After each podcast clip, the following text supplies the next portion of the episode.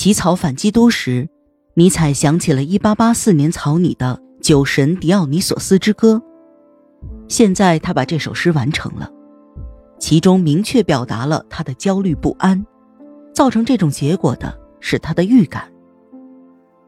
太阳西沉，你很快就不会感到焦渴了。燃烧的心，空气中有清新在弥漫着。我呼吸着陌生的嘴里发出的芬芳，一种伟大的凉爽就要来临了。那里是正午的太阳，它在我头上灼烧。我向你致敬，为了你的到来。迅疾的风，午后的清新的精灵，空气在流动，安静而纯洁。那向我投来的一瞥。那摄人心魄的眼神，不是在今夜才有。坚强勇敢的心灵，不要问为什么。我生命的黄昏，太阳正在落山。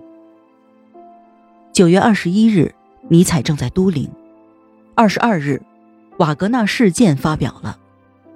到现在，终于有几家报社谈论到了这本书。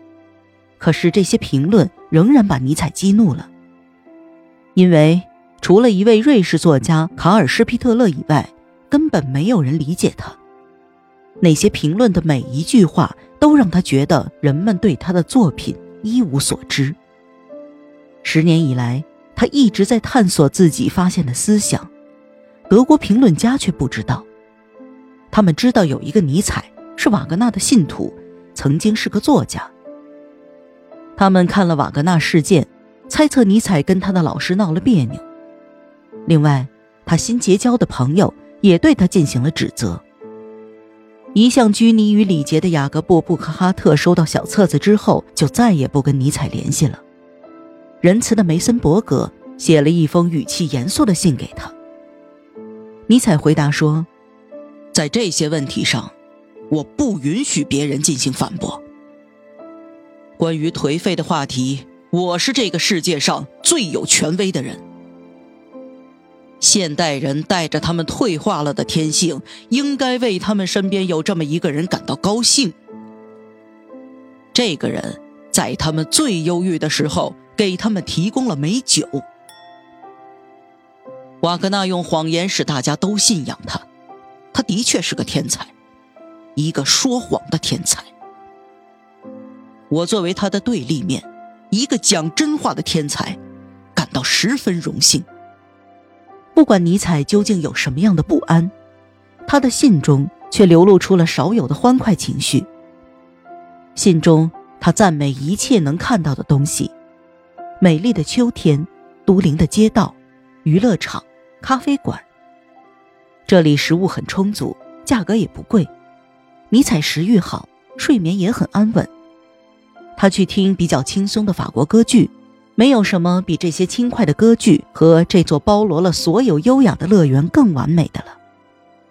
他听了一场音乐会，会上每个片段都给他带来庄严的感觉，不管是贝多芬、舒伯特、萨朗罗、格尔德马克、范伯克，还是比才。他写信给彼得加斯特说道：“不管是音乐的冠绝，还是其他各方面。”都灵都是我所知道的最可靠的城市。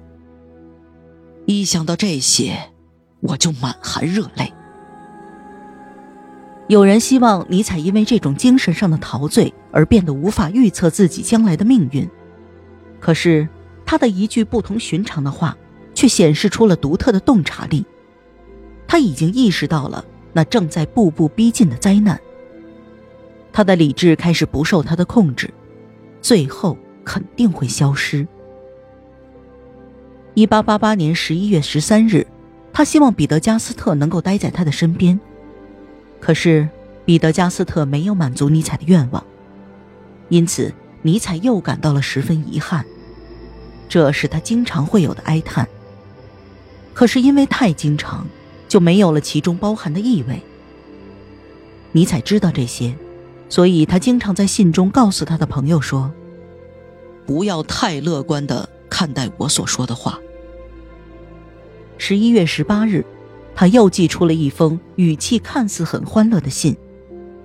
他提到刚刚听完的裘迪克和米列梅尔的歌剧，他这样写道：“亲爱的朋友，这种轻松的巴黎人的陶醉，可以拯救我们的精神和肉体。”他在结尾时写道：“我恳请你，用悲观的观点来看待这封信。”这种身体上的欢愉是由即将到来的疯狂引起的，所以尼采无法摆脱不祥的预感，也无法扔掉面前的痛苦。他希望能够创作出一部奇异而又绝望的作品，由他生活中的回忆来作为素材。看看他写的章节的标题吧。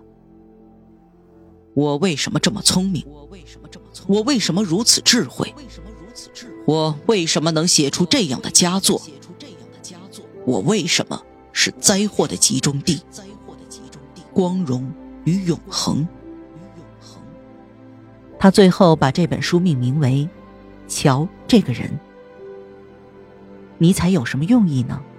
他是一个反基督徒，还是另外一个基督徒呢？或者两者都是？像是基督一样，他把自己献了出去。基督既是人也是神，因为他战胜了自己的欲望。尼采是人也是超人，他知道自己的每个懦弱的念头。在他以前，没有人这样脆弱又这样强大。任何现实都不能使尼采感到害怕。他承担的是人类疯狂的激情，而不是我们通常所说的罪恶。他这样写道。被钉在十字架上的耶稣，是生活给我们的一个诅咒；而被撕碎了的迪奥尼索斯，是新生活的一个承诺。孤独的耶稣也会崇拜上帝，而尼采只有他自己。迪奥尼索斯也有朋友，而尼采则总是独自一人。可是他仍然在生活。仍然能够唱出狄奥尼索斯的颂歌。他还说过：“我不是圣徒，我是森林之神。我已经写了这么多优美的作品，我应该感谢生活。”尼采只是一个受到了伤害、渴望死亡的圣徒，而不是森林之神。他说他会感谢生活，这也是假的，因为他的内心极度痛苦。有时候，人要取得胜利，就只有去说谎。阿里亚自刺身亡前，把剑交给了丈夫，还告诉他说这并不痛苦。他就在说谎，可是这个谎言是他的荣耀。我们可以把尼采对阿里亚的评语放在他自己身上。他的谎言是那么神圣，一切临死之人所说的真话都没有那样的光辉。这是尼采一八七九年写的。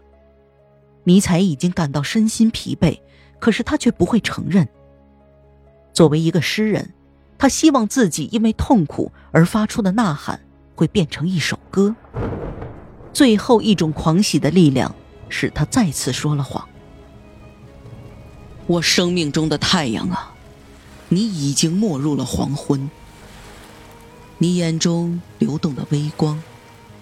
已经有些伤痕，你滴下的露珠像眼泪一般的洒落，成为一条河。你灿烂的爱情悄无声息流进浑浊的大海。你最后的迟到的幸福，四周只有波浪和欢笑。曾经难忘的一切。已经在蓝色中遗忘。如今，我的小船它搁浅了。风暴与航行，多么陌生！希望早已被掩埋，灵魂像大海一样静卧。